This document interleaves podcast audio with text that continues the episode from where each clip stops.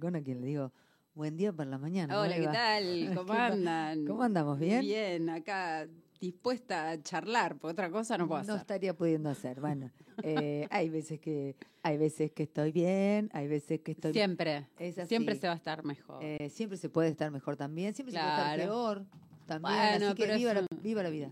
Sí, más. Si hay algún, hay momentos. Si la ven medio trabada con el termo, bueno, son cuestiones que, que pueden pasar. De, movilidad, de motricidad. Se van, se van a ir resolviendo, no hay mayor problema. Bueno, pero, pero acá la idea no es que charlemos nosotras, sino que le hagamos la entrada al recontra invitado que tenemos hoy. todo, tuyo, todo suyo. Te quiero decir que me mandan 800 mensajes, yo mañana estoy escuchando, yo... Así que nada, gracias a todos los que, los que se enganchan para escuchar nada más que y nada menos que a Aníbal Costilla, que nació en el Mojón, Pellegrini, Santiago del Estero, en 1980. Es docente y escritor, escribe poesía y cuento. Integra la Antología Federal de Poesía NOA del Consejo Federal de Inversiones, publicada en 2017. Publicó además textos en revistas literarias y en los diarios El Liberal y Nuevo Diario. Forma parte de la Antología de Poetas Santiagueños 2013. Publicó, entre otros, los libros De este lado del río, que salió por editorial Equinoccio en 2018, Memoria del Canto en Camelot América 2018, Dejarse llevar en Niña Pez Ediciones en 2019, Esto parece eterno en Rangún, Caleta Olivia 2019, La Urdimbre del Miedo, Buenos Aires Poetry en 2020, Última Oportunidad más dos poemas en Arroyo Ediciones 2021, Antología 1, Poesía Circular el Mundar 2021 y El Paraíso podría esperar en Camelot América 2022. Hola Aníbal, ¿cómo estás? Hola Juliana, buenos días. Bueno, un, placer realmente eh, que hayas aceptado nuestra invitación, así que estamos felices, mucha gente quiere escucharte, así que bueno, eh, vamos, eh, yo siempre empiezo por preguntas y no sé qué, y me parece que en tu caso, si vos estás de acuerdo, sería hermoso empezar con la lectura de un poema. Buenísimo, bueno, muchas gracias. La verdad que estoy un poquito tomado de, la voz porque, bueno, el frío comenzó a hacer sus efectos. Pero te voy a leer un poema de, de un libro Tenía de corregir hace poco. no sé si me escuchas bien. Sí, perfecto. Sí. Bien, perfecto. Licores. Vengo de dudar de lo que existe. La carne que reconozco tiembla en la oscuridad, espera el mordisco del sol. Vengo del pánico interno de lo que se fuga, la esperanza con sus precarios ojos, la semilla con su latido prisionero, el recuerdo unido en un hito del pasado, el amor con sus agónicas crías. Vengo del dolor expulsado por un rostro, vi cómo estallaba la esperanza como una flor masacrada por el fuego. Vengo de lo que aún no fui, a construir los cimientos, aprendo los nombres de mi devenir. Vengo de la niebla, He atravesado la noche con una máscara y la espada de mi voz. Me empuja el silencio hacia adentro, me embriagan los licores de Dios y su sombra. Tremendo. Es, es, tremendo. Gracias, gracias por empezar con, este, con este poema que, eh, bueno, muy interesante, ¿no? Este, este vengo. ¿Quién viene en el poema? Un, sujeto lírico, una voz poética o el poema? Podrían ser todos, ¿no? Y, nadie a la vez, quizás sea yo mismo que intenta eh, estar, ¿no? De alguna forma y de tomar todo lo que, lo que está a disposición, ¿no? Este, que es prácticamente, creo que la tarea del poeta, ¿no? Tomar lo que tiene a disposición y tratar de transformar a través de ese medio que son las palabras, ¿no? En, algo que se pueda que se pueda decir, que se pueda oír, que se pueda sentir sobre todo. Esto que, está a disposición, ¿viste? Es un montón últimamente. Es, es... ¿Qué, te pasa con, digo, no es lo mismo, eh, generacionalmente estamos situados en, el mismo lugar, digo, no es lo mismo en nuestra adolescencia, lo que estaba a disposición, a lo que está hoy. A la hora de, mm, bueno, e, esto tengo que enunciarlo de las dos maneras, a la hora en que la poesía te convoca o vos convocás a la poesía, eh, ¿qué, ¿qué considerás que, que entra a disposición? ¿Todo o hay una hay, cuestiones que te convocan más? No, yo supongo que hay una selección y hay prioridades y estas elecciones tienen quiere eh, o está dispuesto a asumir como, como ser humano, como ser social, como ser con los otros. Entonces, me parece que no todo lo que está a disposición sirve, para el hecho poético y quizás para la vida puede ser útil, ¿no? Para la vida en sociedad, pero quizás todo no sea del todo práctico ni saludable en algunos casos. Entonces me parece que uno prioriza en el momento de sentarse a escribir o en el momento de pensar la poesía, hay elementos que no van a ir a, conformar el poema porque no son necesarios. Entonces uno va a tener que hacer como un rastrillaje permanente, ¿no? Para limpiar ese, ese terreno y para dilucidar cuáles son las cosas que van a hacer falta y cuáles son las que van a ser desechadas. Me parece que básicamente yo he comprendido que últimamente de eso se trata el oficio poético y no de otra cosa. Quizás en la adolescencia intentábamos compulsivamente atrapar todo lo que teníamos a disposición, pero era solamente un cúmulo de experiencias y de vivencias que necesitábamos vivir, obviamente, pero que luego de pasado un tiempo, yo creo que en esta etapa de la vida y, y donde uno ya ha recorrido un camino, eh, uno se vuelve un poco más selectivo, ¿no? En todos los órdenes. Así que eso básicamente humildemente creo que pienso de esa manera. Eh, hay, hay, en esa poesía que vos leías hoy, hay una, o por lo menos desde, desde lo que acá se percibió, hay una posición más metafísica, ¿no? Eh, ¿Qué te pasa con la poesía más objetivista? Bueno, sí, yo comencé de algún modo con ese tipo de, estilos, pero siempre, no sé si seguramente te pasó a vos y le pasó a, varios que entrevistaste, vamos buscando esa voz, vamos buscando... Hola. Creo que se, cortó el audio, algo pasó ahí.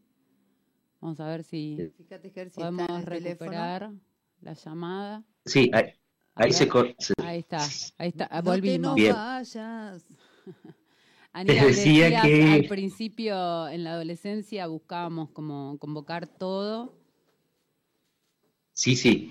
Entonces, eh, creo que estaba tratando de decirte de que mm, en la adolescencia tratamos de convocar todo, pero no, hay cosas que por ahí nos sirven y hay otras que no, pero de algún modo es toda una experiencia de vida. Eh, por favor, ¿podrías repetir la última pregunta? Creo que me estabas hablando de lo metafísico. Claro, decía que, tu poesía, la que habías leído hoy, era eh, metafísica, ¿no? Un posicionamiento metafísico acerca del sujeto y también de la poesía, ¿no? De, de estas búsquedas de las que hablabas hoy. Así, ah, eh, y que un poco resuena en contra de, de una literatura o una poesía más objetivista que de alguna manera aparece más en la vidriera en la actualidad. Entonces te preguntaba qué te pasaba con eso. bueno, yo siempre fui en contraposición. Si bien al comienzo de, quizás de mis primeras experiencias como escritor, eh, intenté, ¿no? Por, por cuestiones generacionales, estar un poco en ese, en, ese, en esa dirección, ir en esa dirección. Claro, Pero después. Que en la eh, adolescencia nuestra estuvieron los poetas de los 90, ¿no? Claro. claro. de todos modos. Sí, sí. Sí, sí, de todos modos yo crecí en un lugar eh, un poco alejado de todas estas influencias, porque bueno, estoy al norte de la provincia de Santiago del Estero y en los 80, comienzo de los 90, era un poco difícil acceder al material que circulaba ¿no? en las ciudades. Yo recién pude acceder a eso en, después de los 2000 y mm, cuando ya tenía claro que necesitaba o quería escribir, eh, sobre todo poesía, eh, y recién empecé a, a buscar no sé si hice mal, pero los clásicos sobre todo, y como que fui postergando la lectura de, los contemporáneos. Entonces, em, yo intenté al comienzo despegarme de esas posturas, pero después terminé como imbuido de toda la espiritualidad, vamos a, si cabe el término, decirlo, eh, de la misma región, de la misma zona, del mismo, mismo lugar, y encontré ahí algunos elementos que hoy seguramente son el resultado de, de todos esos pensamientos, esa forma de concebir el mundo allá nomás ya en la adolescencia y que hoy lo puedo decir de mejor manera, ¿no? Por todo el recorrido vital que, que vine haciendo hasta este momento. y eh, quizás esa metafísica, esa espiritualidad está presente hoy con, con mucha más fuerza y es mucho más evidente. Vos hablabas un poco de, de, esta separación en la distancia de, bueno, los centros urbanos. Eh, la ciudad de Chacabuco, desde donde estamos hablando nosotras, eh, está a 300 kilómetros de Buenos Aires, pero yo creo que en los 90 era como si estuviera al norte de Santiago del Estero, ¿no? Como eh, había una lejanía, lo que se recibía era por revistas, por suplementos de diarios, ¿no? Y ahí un poco se conocían algunos poetas, algunas cosas así, más cerca del 2000, como decías vos, porque en los 90 no. Eh, ahora, lo que te iba a preguntar en un momento, mencionaste que, que encontraste cosas en la región, digamos, la espiritualidad. Eh, ¿Se puede escribir por fuera de, de los territorios eh, geográficos que uno habita. ¿Qué te parece? Mm. Y es complicado, ¿no? Porque la verdad que eh, yo creo que la poesía es vida, entonces, eh, y tiene mucho movimiento y tiene mucho de asumir el lugar en el que estamos verlo con todos los ojos eh, posibles, con todo el cuerpo. Entonces, me parece que es muy difícil exteriorizarse y tomar posturas objetivas y demás, ¿no? Yo creo que estamos entrecruzados por, por el paisaje primero, por el lugar, por la forma de ver el mundo, por las concepciones, por la idiosincrasia por la misma filosofía, sea la filosofía que sea, que nos transmiten nuestros antepasados y que nosotros eh, eh, quizás tomamos, mejoramos o destruimos también en algún sentido, pero me parece que a lo que apuntas eh, y a donde va tu pregunta, en mi caso particular, eh, no se puede, no se puede escribir poesía de, otra forma que no sea estar aquí presente y asumir lo que nos rodea y de alguna manera eh, que eso se refleje en nuestra escritura y que quien lea o escuche esta poesía pueda identificar esto, pueda identificar esta identidad que marca de alguna forma, ¿no? O que el poema tiene esas marcas que en mi caso prefiero, pretendo que se vean. Aníbal, ¿y por qué escribís poesía? Me parece que es una necesidad impostergable. No concibo mi vida sin, sin leer poesía. Bueno, no sé, la señal está fallando, me parece. No, no, no, te escuchábamos bien. No, concebí, no concebís tu vida, decías, sin poesía. Eh, Exacto. ¿y, cómo llegó a vos? La poesía, Me parece que llegó eh, en la niñez. Yo tuve la suerte, el privilegio, me parece, a pesar de todas las limitaciones que teníamos acá, en este pequeño pueblo, eh, tuve la suerte, decía, de nacer en una familia que a lo largo de sus años, desde mi abuelo hasta mis tíos, fueron conformando una pequeña biblioteca familiar y en la, a la que pude acceder muy tempranamente, quizás en forma desordenada, quizás en forma este,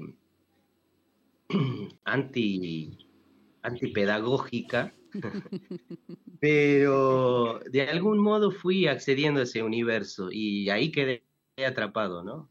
Entonces, eh, ahí descubrí la poesía, sobre todo a los clásicos, y de allí fue, fue como un alimento. Yo no, no puedo estar ni, no concibo que pase un día sin que yo no haya leído al menos unos dos o tres poemas. Eh, sí leo de todo, ¿no? Desde investigación hasta narrativa, poesía, ensayo, leo todo, pero la poesía siempre, absolutamente en todo momento está presente, ya sea que la esté leyendo o que esté escribiendo o que esté pensando en ella. Eh, la poesía es como otra cosa, ¿no? Como que viene a, a ser del lenguaje otra cosa. Digo, sí, en un aparte punto va, en contra, ¿no? Va en contra del, va en contra, se revela contra el, em, digamos, esta función comunicativa, el querer decir, ¿no? El orden sintáctico, el significado habitual de la palabra. Eh, ¿Cómo construís vos tu lenguaje? Porque supongo que en todos estos años de escritura fuiste descubriendo. Sí, quizás eh, te quería decir hace rato que uno escribe su primer poema y seguramente ese primer poema marca el camino. Este, como, como los niños cuando aprenden a caminar, ¿no? Eh, son ayudados por otros hasta que en algún momento eh, encuentran la forma de desplazarse por el mundo sin ayuda. Entonces, yo creo que también fui ayudado por otros, quizás imité lo que hacían los otros. ¿Quiénes te ayudaron? Perdón la interrupción. ¿Quiénes te ayudaron? En los libros, obviamente otros poetas, ¿no? La tradición, la, tradición. Yo creo que no debemos olvidarnos, no todos los poetas, por más que lo asuman, por más que quieran y por más que no lo quieran decir, están eh, enlazados, ¿no? Con la tradición.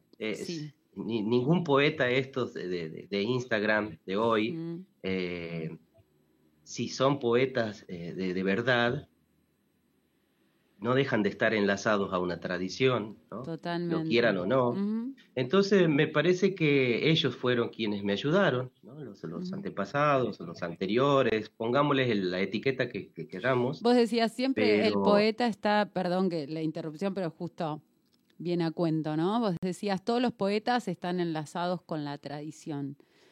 Eh, pero no sentís como que eh, a veces, digamos, las redes sociales, que sería una forma del capitalismo, digamos, del mercado, el mercado mismo, tienden a, digamos, a cercenar cierta tradición, o sea, a, decir, bueno, no, tenemos que venir todos desde esta vertiente.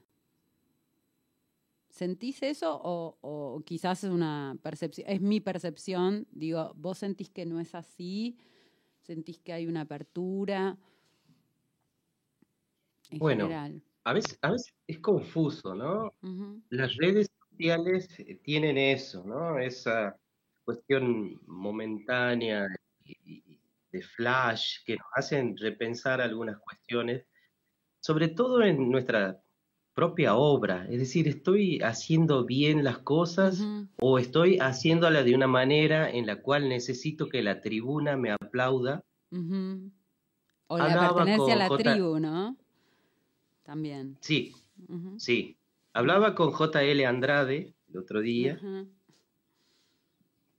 amigo y poeta grandioso, a quien considero uno de los mejores poetas de este país, junto con el Teuco Castillo. No, el Teuco sí, tremendo. A, Andrade no lo leí tanto, pero Teuco es tremendo. Bueno, no sabes lo que te estás perdiendo de Bueno, no leerlo. a Lo voy a buscar, lo voy a buscar. Entonces, e- y, hablábamos, ¿no? Y, y justamente le, le comentaba yo esta duda. Eh, ¿esto tiene valor, JL, lo que estoy haciendo últimamente, esto que escribo?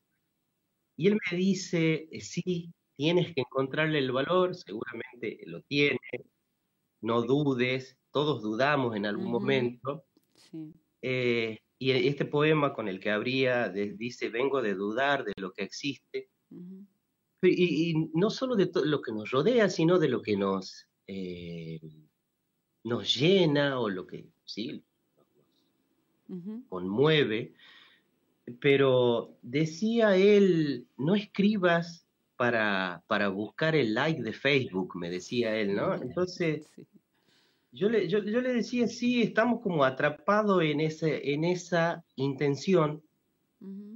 Y quizás eh, debemos despegarnos, ¿no? Y olvidarnos de que, de que hay alguien que nos va a leer. Eh, yo recu- recuerdo que Atahualpa Yupanqui decía, ¿no? Que él deseaba que lo que escribía de algún modo se vuelva anónimo y que el pueblo lo cante sin desconociendo a quién había escrito esas palabras, ¿no? Esas emociones, esas ideas.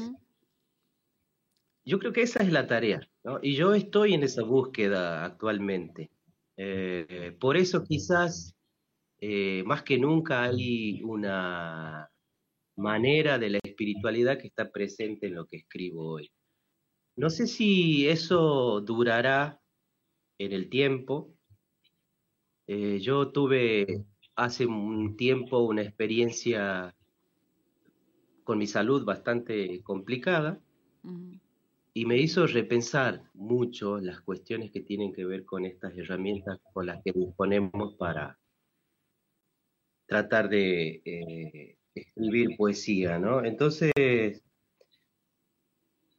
hay una beta nueva que trato de experimentar, que trato de, ir hasta el fondo para extraer algo que me sirva para mi poesía y quizás lo estoy logrando porque he notado, ¿no? Esto sin ningún tipo de, de vanagloria, modestia aparte, eh, transmitirle a mis palabras este, estas características que, tienen que ver con, con el espíritu y que están en esa atmósfera, ¿no? Si bien por ahí puede ser un poco trágica por la manera de, de mirar las cosas, eh, no dejan de ser eh, emotivas y no dejan de tener la idea primigenia de, de la filosofía. Claro, ¿no? Como, como, como esbozar cualquier pensamiento filosófico sin, sin la angustia, ¿no? Digo, supongo que a esta mirada trágica a la que te referís tiene que ver con, con una mirada melancólica o angustiosa. Eh, vos referías a un verso que decía yo vengo de la duda, ¿no? Eh, Sí. digo, hay, hay un punto donde eh, es ang- es- genera angustia. la misma Claro, duda, ¿no? y, es que, y, y ese es el primer paso de la filosofía, ¿no? Ujú, Si intentamos definir eh, cómo, cómo se produce el conocimiento, ¿no? Eh, desde esa mirada. Si vos eh, miraras tus primeros poemas, digamos, o tu primer poemario ahora, digamos, con el diario de ayer, ¿qué recorrido No. eh, de- decís, bueno, eh, esto, esta fue mi búsqueda? Pensando en el primer poemario hasta, el, hasta estos inéditos como el que leías hoy. Bueno, justo se cortó ahí, pero sí, escu- es- es- escuché bien lo último, entonces este, te respondo eso. Eh, yo tengo un poco, un poco de recelo de los tres primeros libros míos. No, no los volví a leer y ujú. no, por el momento no quiero hacerlo. Seguramente lo, si tuviese que reunir mis libros en algún momento, porque tengo alrededor de 11 libros pu- eh, publicados y tengo cinco libros inéditos, y en algún momento si tuviese que reunir mis libros, creo que excluiría esos tres primeros libros ¿Por qué? de esa nueva obra. ¿Por qué los excluirías? Hola. Sí, porque te preguntaba, ¿por qué excluirías esos tres primeros poemarios. ¿Me escuchás? Ahí me, pasé a datos para ver, si... Si, es la señal. Me parece que es mejor. Te decía que si tuviese que elegir y reunir mis libros, excluiría esos tres primeros libros porque yo considero que no estaban del todo correctos para ser publicados, ¿no? Entonces, tengo, como te decía al comienzo, un recelo sobre esos libros, pero en algún momento quizás con el tiempo pueda madurar esas experiencias y aceptarlos, ¿no? Porque de alguna forma son concebidos, han sido concebidos por mí y en su momento han tenido un entusiasmo de, primer nacimiento, entonces eh, llegará el tiempo que acepte a esos, a esos, hijos ninguneados. Sin esos tres primeros poemarios, eh, ¿tu poesía sería la misma ahora? No lo sé, mm. sinceramente. Pero digo, viste que uno dice, bueno, no, este, este no, este lo, lo, escondo, ya no me gusta más, no me representa, no representa. ¿Sabes qué pasa? Es que no leo, trato de olvidar esos libros. No, no, no volví a leer esos libros. Em, eso me pasa. Entonces, pero de todos modos te digo que dejo una puerta abierta para aceptarlos en algún momento porque yo creo que fueron el, el puntapié inicial, fueron el puntapié inicial y de algún modo ahí estaba el germen de lo que escribo ahora, de lo que se nota ahora, de lo que se ve. Entonces es eh, ineludible. Y en algún momento seguramente voy a volver para corregirlos, para tratar de escribir de otra manera esos poemas que conforman esos poemarios. Si bien han sido concebidos de manera compulsiva, porque yo había escrito muchísimo en, esos, en ese tiempo, estoy hablando del 2000 hasta el 2007 que publiqué mi primer libro, entonces eh, necesitaba también que se publicara y se difundiera. Entonces, si bien tuvo una buena recepción el primer libro, sobre todo en Santiago del Estero, Mm, y me, me, llevó eso inclusive a conocer otros autores, otros poetas y a viajar a otras ciudades, yo creo que no estaban escritos de, de un modo correcto.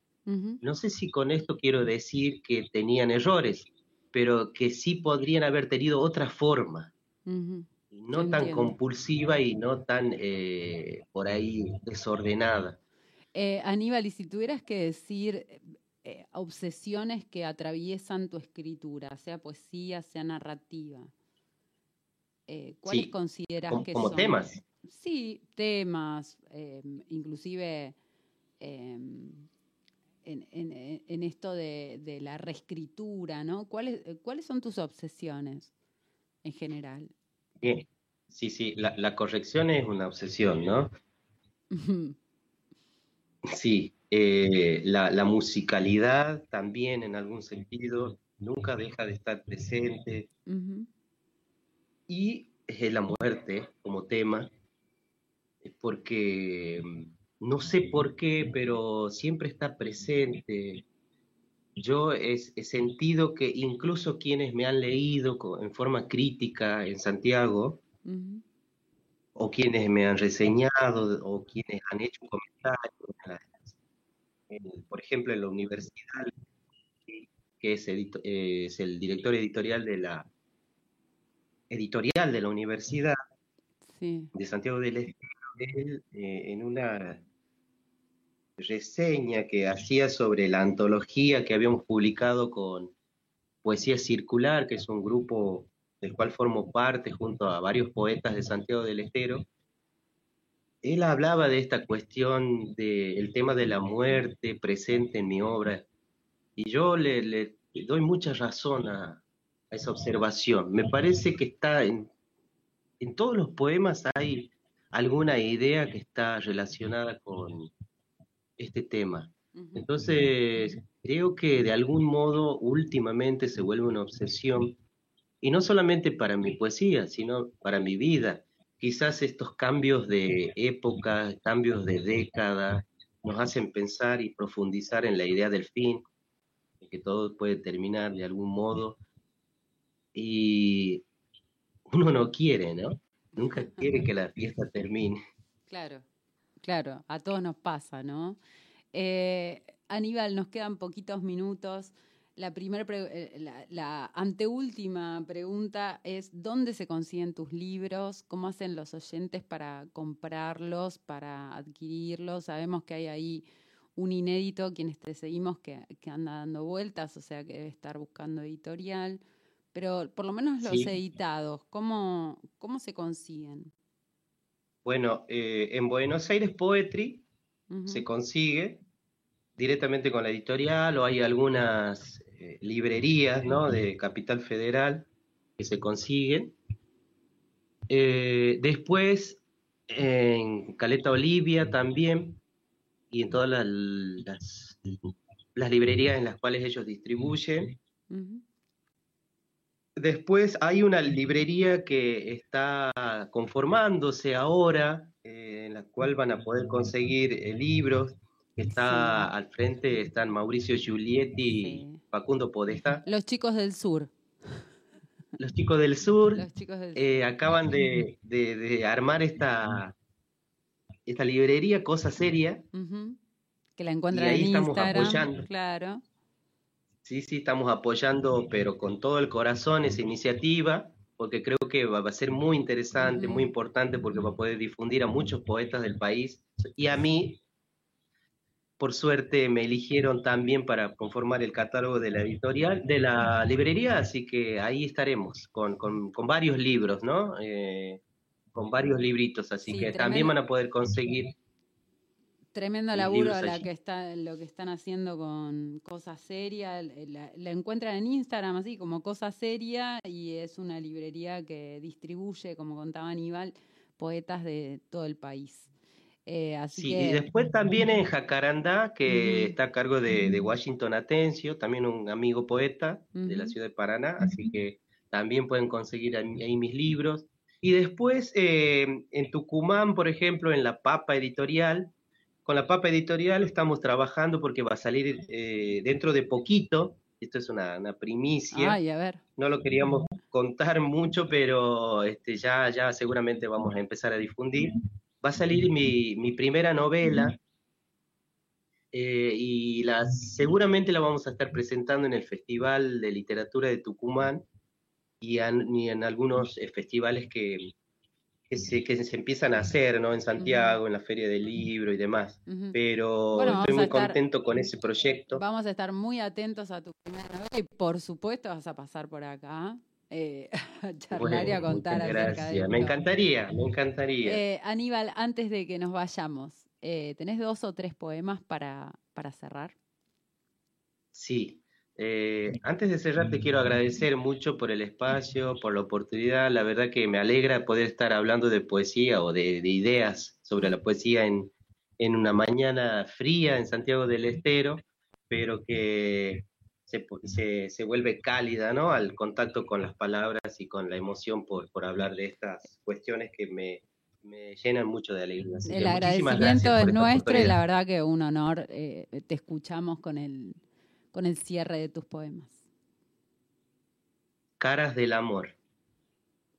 Aquí falta el amor. Los perros callejeros cruzan delante de los vehículos, pero si los chocan no mueren resisten, como la luz velada por las plumas sangrantes del verano, cuando no hay lluvias y todo parece a punto de estallar. En las plazas los colores vomitan aceite y caramelo, las hamacas se mecen, la risa de los vendedores vierte gotas de azúcar, alas que la siesta endulza.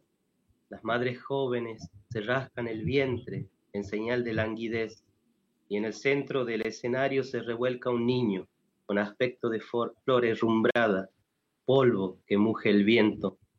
Aquí faltan ancianas y a los domingos le sobran minutos. Ellas sabían predecir el futuro con sus caras devotas. Era un tiempo para todos, se podía vivir, no existían aún los espejos. El tiempo era un metal sin llamas. Los adolescentes demoraban promesas hasta las próximas vacaciones. Definitivamente, aquí falta el amor. Desde aquí puedo ver cómo se pudre la tarde. Su cadáver es un perro destripado en la cuneta. Allí seguirá todavía, hasta que los gusanos críen pelusas sobre el pavimento. Pero ¿qué nos conforma? Por las noches, cuando el amor, cuando el hambre de amor asciende hasta la garganta, el humo de los desperdicios ensombrece la mirada y lo que refleja cuando las cosas callan.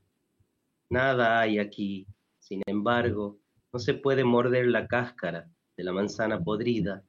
Adentro hay un corazón sucio, empuja los hedores con la nostalgia nutricia de la carne, del llanto primero. Falta la luz, las calles aullan a una luna que no puede ver. Yo no, no, me quedo, bueno, no voy a decir nada. Escuchamos otro. Blanco, blanco disco de la luna. Con estas manos que produjeron el pan compartido en otras manos, un regalo destinado a todos y a nadie, tracé un mapa para regresar a la madrugada que aún latía en mi boca. Solo el disco blanco de la luna, como un cartón iluminado desde abajo, me guió por entre los segmentos impacientes de los caminos. Después que el alba pudo volver a respirar, el sol enmudeció el ladrido de los perros, el asfalto rugió a la distancia. Asomado al vértigo del día, me arrojé al camino, con nada en las manos, los ojos radiantes. Aníbal, eh, muchísimas gracias, la verdad, un honor, un placer escucharte, la verdad que eh, a todos le recomendamos que lean a Aníbal Costilla porque es tremendo poeta. Y bueno, espero que pronto, con la novela ahí, eh, que está por salir, nos volvamos a encontrar y que no falte mucho para, para conocernos presencialmente. Te mando un abrazo gigante y mil gracias por aceptar esta invitación. Bueno, muchísimas gracias. Eh, seguramente nos vamos a encontrar pronto porque tengo una invitación para el Festival de Poesía en el Centro que está a cargo de Patricia Díaz Vialet para agosto. Ahí estaré en Buenos Aires leyendo poesía el 16 de agosto. Así que desde ya vamos a hacer la invitación por ahí a algún conocido, algún amigo o alguien que está interesado en escuchar poesía. Nos vamos a ver ahí en el Centro de la Cooperación, me parece que se llama Centro Cultural de la Cooperación está por corriente, me parece, así que ahí estaremos. Muchísimas gracias por el espacio, Juliana, muchísimas gracias por la oportunidad de leer poesía en la radio. Eh, vamos a volver cuantas veces eh, ustedes lo necesiten y quieran invitarnos, porque la verdad que es una alegría y me encantó compartir con vos y con la audiencia este momento. Muchísimas gracias de todo corazón. A vos. Eh, bueno, son 11.57 y así termina la columna de literatura. En Kilómetro Cero nos volvemos a encontrar el próximo martes. Kilómetro Cero. cero.